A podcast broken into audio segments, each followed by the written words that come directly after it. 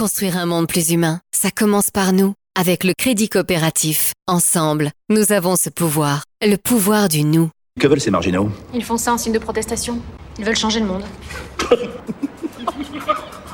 Changer le monde? Quelle drôle d'idée Il est très bien comme ça, le monde pourrait changer. Après l'ère industrielle, chez nous, il y a eu les grands procès et les boycotts. Le boycott? Tout ce qui était mauvais pour la vie, on l'achetait plus. C'était l'arme absolue. Plus d'achat, plus de pouvoir. Ça commence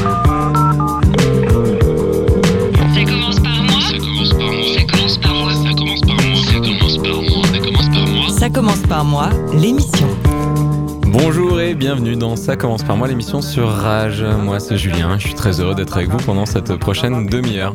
Parce que le monde de demain c'est aujourd'hui que ça se passe, nous allons répondre ensemble aux grandes questions de notre époque pour apporter des solutions efficaces et applicables directement dans notre réalité. Ça commence par moi, c'est l'émission de la transition éco-citoyenne qui donne la parole à des acteurs du changement. Ça se passe sur la radio Rage chaque semaine et vous pourrez bien entendu nous suivre sur les réseaux sociaux et retrouver le podcast sur iTunes, Spotify et sur rage.fr. Et aujourd'hui, on va parler de comment mieux consommer et plus particulièrement de comment mieux s'habiller. On sait que l'industrie textile est particulièrement polluante et certains spécialistes disent même que son impact sur l'environnement est le deuxième le plus nocif derrière l'industrie du pétrole, rien que ça. 100 milliards de vêtements sont vendus chaque année dans le monde et en France, nous sommes très loin d'être de bons élèves puisque notre consommation de vêtements a été multipliée par deux en moins de 15 ans. Pour creuser ces sujets, nous accueillerons Hugues Didier, cofondateur de Panafrica, une marque de basket colorée, soucieuse de l'impact social, économique et environnemental de ses produits. Mais avant d'accueillir notre invité, je voulais vous partager la bonne nouvelle de la semaine car c'est bien connu, on entend beaucoup moins la forêt qui pousse que les arbres qui tombent. Encore une bonne raison de se réjouir d'un monde qui change avec Ecosia, le moteur de recherche qui plante des arbres. Et la bonne nouvelle de la semaine, c'est du côté des Pays-Bas que ça se passe. En effet, le gouvernement hollandais opère un virage à 180 degrés en matière de lutte contre le réchauffement climatique en annonçant une taxe sur les émissions de CO2 qui vont frapper les entreprises. L'objectif affiché des Pays-Bas est de réduire de 49% les, les émissions de gaz à effet de serre d'ici 2030 par rapport à 1990. Dans le même temps, un allègement des charges pour les ménages dans la lutte contre les changements du climat devrait intervenir dès l'année prochaine. Un bel exemple qui mérite de se propager dans tous les autres pays européens et même du monde entier. Et allez, j'accueille de tout de suite Hugues Didier, cofondateur de Panafrica. Bonjour Hugues. Bonjour Julien, bonjour à tous. Comment vas-tu? Très bien. En pleine forme Ouais, en pleine forme. En pleine forme, euh, colorée comme euh, les baskets que vous faites, les chaussures que vous faites chez Panafrica, qu'on voit de partout en ce moment, pas qu'à tes pieds. Effectivement, on a la chance de connaître un beau développement depuis nos débuts il y a trois ans euh, et d'être aujourd'hui distribué chez des beaux revendeurs qui commencent à prendre à bras le corps aussi les problématiques de mode éthique et puis euh, d'avoir de beaux, de beaux ambassadeurs qui nous représentent et euh, des clients qui portent fièrement des Panafrica à leurs pieds. Panafrica s'insère dans cette nouvelle tendance, dans cette vague qui est un peu en train de chambouler la mode, euh, bah, des produits qui ont du sens. Vous faites pas des baskets pour faire des baskets. Effectivement, c'était un petit peu notre idée de, de départ avec Vulfran, qui est aujourd'hui mon, mon, associé. Euh, c'était de faire un beau produit d'abord, effectivement, parce qu'on vend des chaussures, mais de le faire euh, différemment, en ayant des, du sens, euh, et du coup, en repensant un petit peu la manière dont on pouvait, dont on pouvait produire une paire de chaussures pour avoir un impact social, environnemental euh, positif. Alors concrètement, comment ça se représente? On le voit directement, ces chaussures, elles viennent euh, pas de nulle part et de partout en même temps. Hein. Elles ont ce tissu coloré, le wax, qui est utilisé, mais il y a plus que ça. Hein. Effectivement, on a des, des produits aujourd'hui qui ont une identité visuelle assez forte. Euh, le, le, projet Panafrica, il est né un petit peu du wax, comme tu viens de le dire. Pour la petite histoire, en fait, moi, je travaillais euh, en Afrique. Je travaillais trois ans en Afrique de l'Ouest, au Sénégal, en Côte d'Ivoire et au Congo pour une boîte qui faisait du financement, donc dans un monde tout à fait autre. Et puis, je suis un peu tombé amoureux de ces tissus et on a commencé à avoir des idées avec Jules Franc de euh, utiliser ces chaussures pour en faire un beau produit, euh, qui sont les baskets Panafrica aujourd'hui. Aujourd'hui, on élargit le champ au-delà du wax sur d'autres types de tissus, d'autres artisanats africains, parce qu'il se passe une chose, un nombre de choses incalculables en fait sur ce, sur ce continent. Et euh, donc on a un produit original, mais derrière il euh, y a toute euh, toute une philosophie, tout un ADN qui porte Panafrica. Donc par exemple pour le tissu wax, on l'achète essentiellement auprès de fournisseurs qui sont en Afrique, qui produisent encore ce tissu là où la concurrence des importations chinoises et indiennes a vraiment mis à mal cette industrie. Et ensuite, on fait toute la, toute la confection au Maroc, dans des ateliers qu'on a choisis pour les conditions de travail qui sont pratiquées. on est régulièrement sur place pour vérifier que les chartes éthiques qu'on signe avec les usines sont respectées sur les salaires payés aux employés, les contrats, les heures supplémentaires, les congés payés, etc. Et euh, voilà, c'est un petit peu aujourd'hui ce qui fait euh, l'esprit de Panafrica en quelques mots. Hmm, on a cette euh, habitude de voir des produits qui coûtent quelques euros à fabriquer en parlant de, la main-d'œuvre et de la matière première. J'imagine que vous, votre répartition des valeurs est légèrement différente et même peut-être même radicalement différente que celle de, chaussures plus communes. C'est certain qu'en termes de, de coût de revient, de construction de la marge, on est euh, assez décorrélé en fait euh, des grandes marques qui font leur production en Asie et qui ont comme critère numéro un de choix de leur matière et de leurs fournisseurs le prix. Euh, nous, nos critères de sélection derrière, c'est plutôt l'impact qu'on va avoir en choisissant une matière, en choisissant un fournisseur. Ça nous amène sur des prix qui peuvent être vraiment 30, 40, 50% plus chers en prix d'achat que nos concurrents. Après, euh, on reste dans un environnement concurrentiel. Nos baskets, pour qu'elles puissent avoir de l'impact, il faut qu'on arrive à les vendre. Donc, on a euh, une contrainte, on va dire, sur le prix de vente final qu'on peut proposer à nos clients. Aujourd'hui, nos produits sont entre 59 et 125 euros en fonction des gammes. Donc, on reste, on va dire, dans dans le prix d'une chaussure Dans le prix d'une chaussure pour ce, ce profil de chaussure-là. Mais aujourd'hui, effectivement, euh, on n'a pas la même marge que nos concurrents, ce qui nous oblige à être intelligent sur euh, toutes nos autres dépenses, sur tous nos autres coûts, euh, pour euh, arriver à grandir, à se développer malgré tout. Oui, parce qu'en général, les... ce qui coûte le plus cher dans le développement d'un produit, notamment dans, dans l'industrie textile, on pourrait aussi avoir cette conversation dans l'industrie technologique, c'est la communication. C'est le marketing, effectivement. Aujourd'hui, vous investissez 10 euros pour produire un produit et vous en investissez 20 pour le vendre. nous, on essaye de faire un produit qui puisse se vendre en lui-même, même si c'est jamais aussi simple que ça. Hmm. Et euh, on arrive à se retrouver en fait grâce à, grâce à ça, grâce à la sensibilité que certains consommateurs vont avoir à notre discours, à notre ADN de marque, et du coup à minimiser euh, nos budgets marketing et à mettre l'essentiel de notre énergie et de nos moyens financiers sur le développement du produit. C'est vraiment euh, un discours que je retrouvais dans la bouche des fondateurs de, de Veja. Euh, il disait qu'en fait, il mettait beaucoup plus d'énergie à la confection de beaux produits qui avaient du sens et qui, du coup, avaient une valeur finale vraiment forte et humaine, et qu'en fait, ça, c'était leur meilleur marketing. J'ai l'impression que ce bouche à oreille, vous en, vous en profitez aussi, non? Ah mais ça c'est ça c'est évident en fait pour euh, si on remonte un petit peu à la jeunesse de Panafrica nous on s'est lancé en crowdfunding hmm. euh, on s'est lancé en crowdfunding parce qu'on n'avait pas beaucoup d'argent quand on a débuté et parce qu'on voulait aussi s'assurer, entre guillemets, que ce qu'on voulait faire allait parler aux gens. Donc on a lancé une campagne sur la plateforme Ulule. On avait un objectif initial de vendre 200 paires, ce qui nous permettait d'amorcer la production, les achats. Euh, on en a vendu 2000 en un mois, euh, grâce à ce bouche à oreille que tu évoques. Et euh, je pense que l'aspect original du produit a joué, mais aussi tout ce qu'on faisait derrière, en termes d'achat des matières, en termes de confection. on a aussi un programme qui s'appelle Work for School, dont je t'ai pas encore parlé, au travers duquel on reverse 10% de nos bénéfices en faveur de la formation professionnelle. Hmm.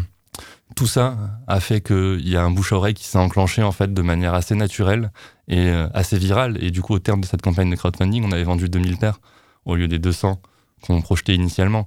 Donc, euh, ce bouche-à-oreille-là, c'était un gain sur nos budgets de marketing et de communication je te parle de budget de marketing et de communication, on n'en avait pas au départ. Hein. Mais ça, du coup, c'est vrai que finalement, euh, vos clients euh, sont bien plus que des clients. Ils font presque, d'une certaine manière, euh, partie de l'aventure Panafrica. Nous, on construit vraiment la marque avec nos clients. Donc, même la terminologie de client, je suis pas sûr que ce soit la plus adéquate, tu vois. on a des, des, clients qui sont vraiment des, des, vrais ambassadeurs de la marque, qui portent la voix de Panafrica dans, dans leur cercle. Euh, qui portent les messages que nous, on essaye de véhiculer. Et euh, c'est extrêmement porteur pour nous. Et comment vous racontez euh, les histoires qu'il y a derrière du sens de Panafrica? Justement, tu parlais du projet Walk for School. Mhm.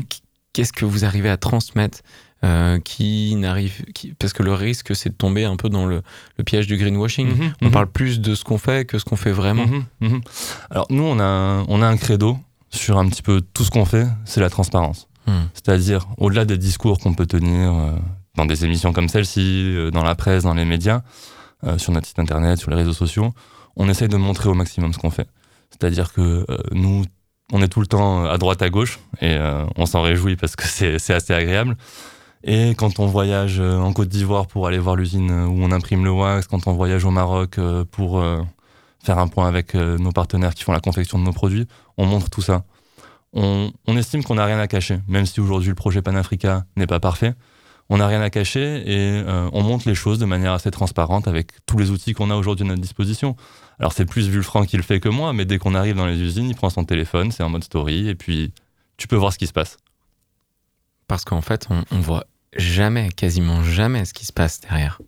On peut pas nous Effectivement. montrer ça. Effectivement, il y a plein de raisons pour ça. Euh, on est dans un environnement concurrentiel où chacun essaye de protéger un petit peu sa supply chain. Nous, tu vas sur notre site internet, on indique où on achète notre wax. Mhm. Donc si demain tu veux aller acheter le wax au même endroit, bah, t'as qu'à aller sur notre site et puis tu auras le contact. Euh, donc il y a des gens qui essayent de, de cacher ça parce qu'ils se disent sinon il y a quelqu'un qui va venir euh, mettre un petit grain de sable dans mon business. Et puis il y a des gens aussi qui ne veulent pas montrer certaines choses qui se passent derrière leur business. Nous, c'est pas le cas. Toute la chaîne de valeur derrière notre, derrière notre, notre business, elle gagne à être montrée, on trouve. Euh, nous, on était comme des enfants quand on est arrivé dans les usines. On n'était pas du tout de ce monde-là de la chaussure, on n'était pas du tout dans le produit. De voir un produit se faire étape par étape, euh, le bruit des machines, euh, les outils, etc. On adorait ça et on s'est dit de manière assez spontanée en fait. Ça, on veut le montrer parce qu'on trouve ça cool. Hmm. Et c'est comme ça que ça s'est construit en fait cette, cette transparence. Et on a vu que ça parlait aux gens. D'une part parce que ça les fait voyager, ça leur fait découvrir des choses. Et euh, c'est pas juste, tiens voilà, ta paire de Bamako, achète la porte là. Ils voient comment elle s'est construite, ils aiment ça. Et c'est ça qui derrière aussi euh, enclenche le bouche à oreille et la viralité. Oui, il y a une vertu euh, pédagogique. Est-ce que vous avez euh, d'autres projets à impact positif comme ça dans les cartons?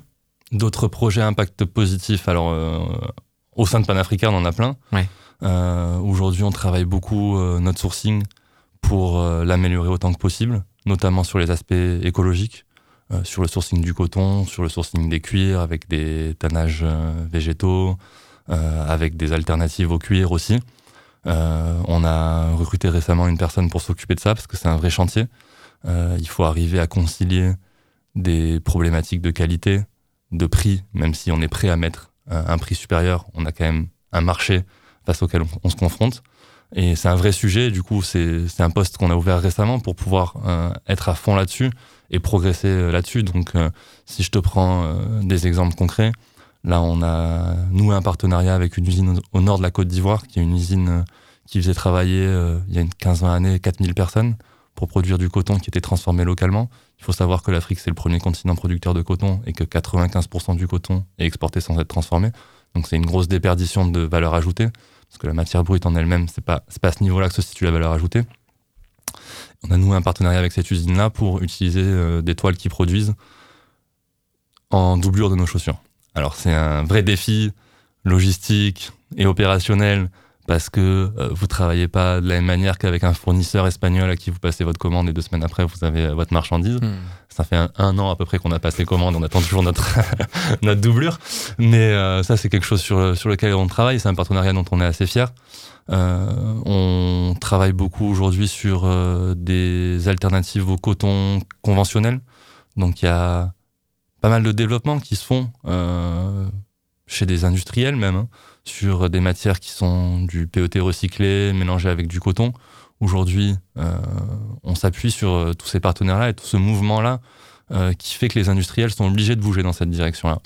Et nous, en tant que marque, on apporte notre petite contribution à, à cet édifice-là en créant de la demande. On reviendra sur euh, cet aspect euh, écologique. Et vous comment vous pouvez euh, vous pouvez avoir le rôle de porte-drapeau? Ça m'intéresse vraiment. On est déjà à la moitié de l'émission. On va se faire une petite coupure. Et toi Hugues tu es venu avec une musique pour nous aérer un peu l'esprit. Laquelle? Je suis venu avec Résiste de France Gall. pourquoi cette chanson? Euh, je trouve que c'est une chanson optimiste qui dit que tout n'est pas toujours simple, tout n'est pas toujours linéaire, que chacun parfois tire un petit peu dans son sens, mais euh, qu'il faut continuer à y croire. Et euh, nous, c'est un petit peu notre état d'esprit. Au début, quand on s'est lancé, on allait voir des usines, ils nous ont dit votre projet, c'est pas possible. Et puis on a continué, on a continué à y croire, à être optimiste. Et euh, aujourd'hui, on est là, on existe et on se développe. allez on résiste avec France Gall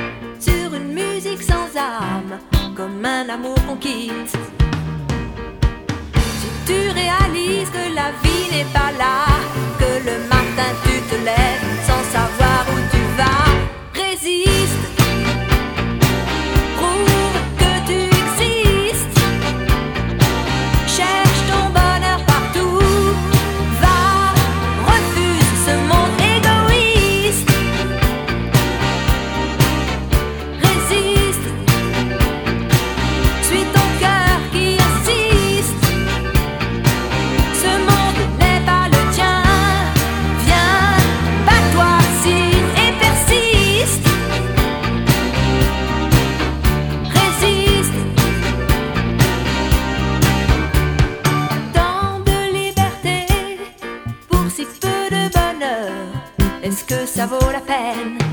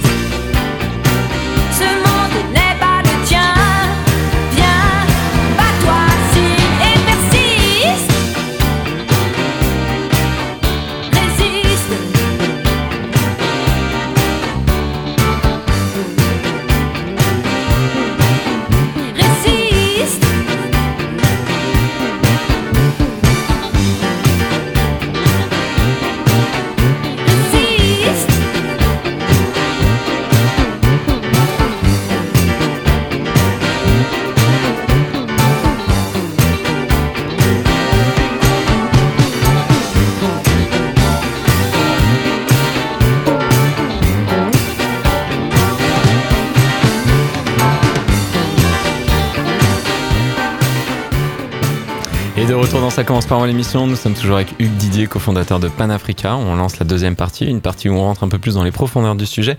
Et euh, on a commencé à l'aborder tout à l'heure. Euh, Il y a un véritable enjeu qui est écologique au niveau de la mode. Il y a l'exemple de la fast fashion qui est emblématique ces derniers temps, c'est celui de H&M, qui est particulièrement Mhm. frappant. C'est Bloomberg et le New York Times qui révèlent que l'enseigne aurait euh, 4 milliards d'euros de vêtements invendus sur les bras. Euh, jamais des quantités stockées dans les entrepôts ont été aussi élevées. Ces derniers mois euh, ont même été d'ailleurs assez difficiles pour H&M. Les ventes, elles se sont complètement effondrées. Au premier trimestre 2018, le résultat euh, de l'enseigne a chuté de 62%. C'est du jamais vu. Est-ce que selon toi, c'est un accro dans une croissance qui continue à monter vers les étoiles ou c'est une tendance de fond? C'est difficile de, se prononcer sur un sujet comme celui-ci. Après, euh, ce qu'on constate, c'est que euh, quand euh, on évoquait ces thématiques aujourd'hui d'impact environnemental, social de la mode, il y a pas plus que cinq ans, on parlait à des gens qui avaient une sensibilité forte sur ces, aspects-là et qui, qui étaient une petite niche en fait parmi les consommateurs. Aujourd'hui, tout le monde a ces, a ces enjeux en tête et c'est impossible aujourd'hui de pas les avoir quand on voit tout ce qui se passe, les manifestations pour le climat, etc. Donc, je sais pas, je vais pas jouer le prédicteur, mais j'espère que c'est une tendance de fond. J'espère que c'est une tendance de fond et j'espère que ces grands groupes vont le comprendre comme tel parce qu'ils vont continuer à exister, qu'il y a des gens qui vont continuer à chercher du prix pour acheter leurs vêtements et que ce qu'il faut espérer, c'est pas forcément qu'ils meurent, euh, mais c'est plus qu'ils évoluent de manière réelle euh, dans leur manière de faire pour prendre conscience de, de leur empreinte et regarder leurs bénéfices à la fin aussi bien d'un point de vue social et environnemental que, que d'un point de vue financier. Ouais. T'as l'impression que c'est à des marques comme euh, Panafrica, comme vous, euh, de jouer ce rôle d'aventurier, d'explorateur de la mode et de proposer ce qui va ensuite devenir une tendance plus globale, plus massive? Je pense qu'on a notre part à jouer, euh, comme tu joues la tienne et comme d'autres acteurs euh, de la société civile, du monde associatif, euh, politique, etc. jouent leur rôle. Je pense qu'on a aujourd'hui la chance de pouvoir parler à des gens. On a une communauté assez importante sur Facebook, sur Instagram, que tout le monde peut rejoindre. et on a la chance de pouvoir porter une parole. Et je pense qu'aujourd'hui, on a le devoir de porter une parole responsable une parole qui sensibilise les gens. Donc oui, on a notre part à jouer, c'est évident. je pense qu'on sera toujours pionnier quand on est agile, quand on a une petite structure comme nous, qu'on peut bouger vite sur ces enjeux-là. Euh, on a un rôle de pionnier à jouer pour euh, derrière enclencher un mouvement d'ensemble en fait. Alors euh, tu parles du rôle de pionnier, vous allez encore plus loin dans cette démarche puisque vous allez bientôt proposer de récupérer les baskets usagées pour les remettre à neuf contre une petite somme qui permettra, j'imagine, d'acheter d'autres Panafrica plus récentes d'une nouvelle collection neuve. Exactement, enfin c'est déjà même opérationnel pour être exact. En fait, nous on a un questionnement euh, depuis quelques mois avec, euh, avec Vulfran et avec toute l'équipe, qui est de se dire, on souhaite se développer. Euh, on souhaite se développer parce qu'aujourd'hui, on pense qu'on aura un impact d'autant plus fort si on se développe et si on vend plus de paires de chaussures demain. Et on voit du coup nos volumes de production, nos volumes de vente qui augmentent, et ça nous pose une question. on, on, comprend que les enjeux de revoir la communication, de cesser la, communication, la, communication, la consommation, pardon, de cesser la consommation à tout va, c'est aujourd'hui indispensable parce que sinon la planète elle s'en remettra pas. Et du coup, on s'est dit mais comment on peut concilier cet objectif-là de se développer, de faire de la croissance avec euh, cette conscience écologique, pour faire simple. Et du coup, on a pensé à un programme assez simple qu'on a appelé Rebirth, qui consiste en fait à donner une deuxième vie euh, à tes paires de Panafrica. Donc je te prends un exemple, toi si t'es client de Panafrica, t'as acheté une paire il y a deux ans, tu l'as portée pendant deux ans, t'étais content, elle a euh, un petit peu vécu, on a sorti des nouvelles collections, il y a un nouveau modèle qui te plaît, tu te dis j'ai pas envie de rajouter une énième paire de chaussures dans ma garde-robe, et eh ben tu nous renvoies ta paire, on t'envoie une petite remise pour que tu puisses t'acheter une nouvelle paire, et la paire que tu nous renvoies, on la reconditionne complètement, on lui fait un traitement antibactérien, on change les quelques composants amovibles pour la vendre en seconde main. Ce qui permet à certains qui n'ont pas forcément soit les moyens, soit l'envie d'acheter neuf, d'acheter des produits d'occasion reconditionnés, et ce qui permettra du coup à ceux qui, eux, sont un peu plus dans cette dynamique de changer de, de vêtements un peu plus fréquemment, de suivre les tendances, de se satisfaire sans accumuler. C'est exactement ça. C'est exactement ça. Aujourd'hui, euh, tout le monde n'a pas forcément les moyens de s'offrir une paire de panafricains et euh, tout le monde n'a pas forcément envie d'en avoir euh, cinq dans sa garde-robe. Nous, on a un enjeu en tant que marque de fidéliser nos clients et on veut le faire sans creuser notre propre tombe, on va dire. Et il faut savoir que 95% des 100 milliards de vêtements que tu évoquais en début d'émission finissent aujourd'hui en décharge. la part qui est recyclée est vraiment minime. Et aujourd'hui, on s'est dit que la meilleure solution pour euh, parer un petit peu à cette tendance-là, c'était de donner une seconde vie à nos paires de chaussures. On a pensé à ce, programme Rebirth, on l'a lancé euh, la semaine dernière avec un écho super favorable euh, de la part de nos clients, avec, comme tu le dis, des profils de, consommation qui sont assez différents. le rôle de la mode en termes d'image, de d'image qu'on renvoie, il va pas disparaître du jour au lendemain. Les gens ont envie aussi de se faire plaisir et nous, on n'est pas dans une dynamique de culpabilisation. Euh, on veut qu'on puisse continuer à se faire plaisir, à acheter des, habits qui nous plaisent, des chaussures dans, notre cas, euh, sans, se, culpabiliser excessivement, parce que je pense pas que ce soit ce- discours culpabilisateur qui soit le plus efficace aujourd'hui. Mais d'ailleurs, on le voit dans la mode éthique, la mode made in France, en- qui est en train de faire un vrai bond Mhm. euh, quantique hein, et de toucher de plus en plus de personnes. Le, le, le biais, c'est de dire on va d'abord faire des produits qui sont beaux, qui sont à la mode, qui donnent envie, et après, euh, en plus, euh, proposer du sens et, et, et du respect de la planète. Il faut qu'un produit soit désirable. Ouais. c'est c'est indispensable. Sinon, vous allez en vendre euh, un à votre tante euh, bobo vegan et puis euh, un autre à, à votre oncle. Donc, pour avoir de l'impact aujourd'hui, il faut que le produit soit désirable. Et euh, derrière, faire les choses bien, parce que c'est notre manière de, de dire le, ce qu'on fait, ça devient un prérequis. Et tant mieux, en fait. C'est-à-dire que demain, je pense que quand les marques qui n'auront pas ce prérequis n'arriveront plus à s'implanter sur le marché. Et comment on fait pour éduquer euh, le consommateur, le client, le membre de votre communauté, c'est presque ça là, hein, euh, à ce que justement on ne tombe pas dans le simple principe de bonne action, qui est déjà mieux que de s'en foutre complètement, euh, et, et, et, et comment construire cette pédagogie du finalement euh, moins mais mieux, qui est en fait le vrai intérêt de, de votre démarche? Je pense que c'est en mettant des sujets, sur, des sujets sur la table, en n'hésitant pas à répéter les choses. Euh, Aujourd'hui, quand on lance un programme comme Rebirth de recyclage, on met euh, sur la table le sujet du problème de la fin de vie des produits. Parce que le risque, c'est un peu comme le reconditionnement des téléphones portables. Une excuse pour en changer tous les ans, parce qu'on va récupérer un peu d'argent et puis on aura des nouveaux pour quasiment rien. Tu vois ce que je veux dire? Et donc on accumule et on continue et on change et on est dans ce rythme euh, presque euh, en se donnant bonne conscience de la fast fashion qui, qui s'enchaîne. Effectivement, c'est euh, un risque qui peut exister. Après, aujourd'hui, euh, une paire qui est vendue en seconde main, c'est une paire de moins qui est produite neuve. C'est autant de matières premières qui sont pas qui sont pas consommées. Nous, l'idée, c'est pas de pousser à l'extrême la, la consommation, même si, on- comme je te le disais, hein, on souhaite fidéliser nos clients et qu'aujourd'hui, un client qui a été client euh, chez Panafrica il y a deux ans puisse se racheter une paire avec le sourire. Euh, après, euh, je pense que la seconde main euh, permet quand même de d'éliminer un certain nombre de, de, recyc- de gaspillage, Bien de sûr. recycler les produits et, et de, re- de faire évoluer la manière de, de consommer. Et ça, c'est des choses qui se font étape par étape. Tu vois, c'est peut-être qu'une première étape aujourd'hui. Et ce qui est intéressant aussi dans le cadre de ce programme, c'est qu'on demande à nos, à nos clients du coup qui sont intéressés de nous renvoyer euh, des photos de leurs produits. Et pour nous, tu t'imagines pas la mine d'informations que c'est derrière sur l'évolution de nos produits et sur comment on peut améliorer encore leur qualité La durabilité. et la durabilité. Euh, L'idée, c'est pas euh, de faire en sorte que les panafricas se dégradent au bout de six mois pour que le client soit obligé d'en racheter. Ce que font certaines marques de fast fashion qui, Mhm. conçoivent, qui conçoivent volontairement des produits, on va dire, euh, à durée de vie limitée. Bon, c'est tout ce dont on entend parler sur l'obsolescence programmée, etc., Mhm. qui s'applique aussi dans, dans le domaine de la Bien mode. sûr. Et aujourd'hui, quand on reçoit ces photos, nous, notre premier réflexe, c'est de les analyser, de se dire, OK, cette paire-là, elle a deux ans, elle est dans tel état, est-ce qu'elle aurait pu être dans un autre état si on avait utilisé une autre matière, revu le process de fabrication, etc.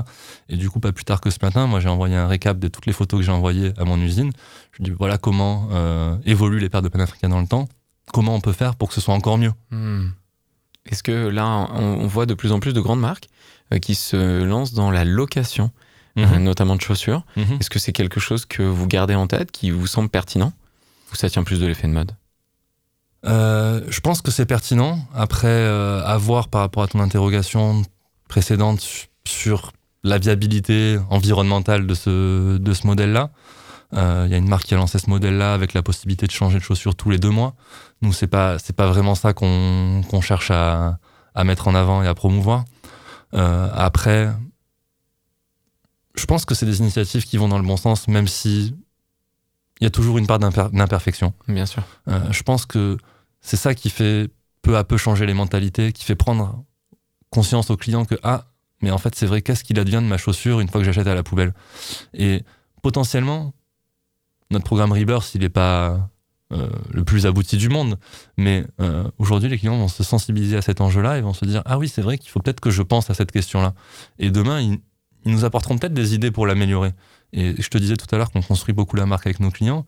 Euh, nos clients nous, amènent sur des voies et nous amènent à être encore plus exigeants euh, vis-à-vis de nous-mêmes qu'on ne l'est déjà. Parce qu'ils pointent du doigt des choses qui peuvent être encore faites mieux. Et nous repousser à redevenir euh, matérialiste dans le bon sens euh, du terme. Merci Hugues pour ta participation. Une demi-heure, ça passe vite, hein, c'est incroyable. Ça file. Ça file. Moi, j'aimerais que tu nous redonnes juste comment on fait pour euh, en savoir plus sur Panafrica. J'imagine qu'il y a les réseaux sociaux, il y a Facebook et, et tout ça. Et, et, comment on fait pour euh, trouver les, les Panafrica en magasin? Donc il y a les réseaux sociaux, effectivement, Instagram, Facebook, euh, Panafrica Shoes, Mhm. pour être précis. On a un site internet aussi qui est assez détaillé sur tous nos engagements de marque, sur ce qu'on fait, où on monte les choses, euh, où on emmène les gens un petit peu dans, le voyage euh, qu'on essaye de vivre avec eux. Euh, donc c'est www.panafrica-store.com. Et puis on a la chance effectivement d'être vendu dans une centaine de boutiques au travers le monde, Super. aux Galeries Lafayette, chez des indépendants, des magasins de mode éthique, et puis des grandes chaînes aussi qui se sensibilisent aujourd'hui aux enjeux de mode De éthique. toute manière, c'est impossible de les louper. C'est les chaussures les plus colorées du rayon. Merci encore Hugues. Merci à toi.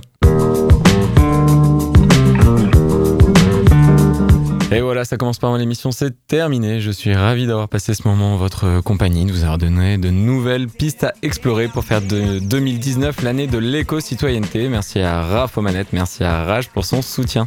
Si vous voulez réécouter ou partager cette émission, moi je vous donne rendez-vous sur rage.fr, sur iTunes ou sur Spotify. Continuons à construire un monde meilleur, continuons à être heureux et je vous dis à la semaine prochaine. Salut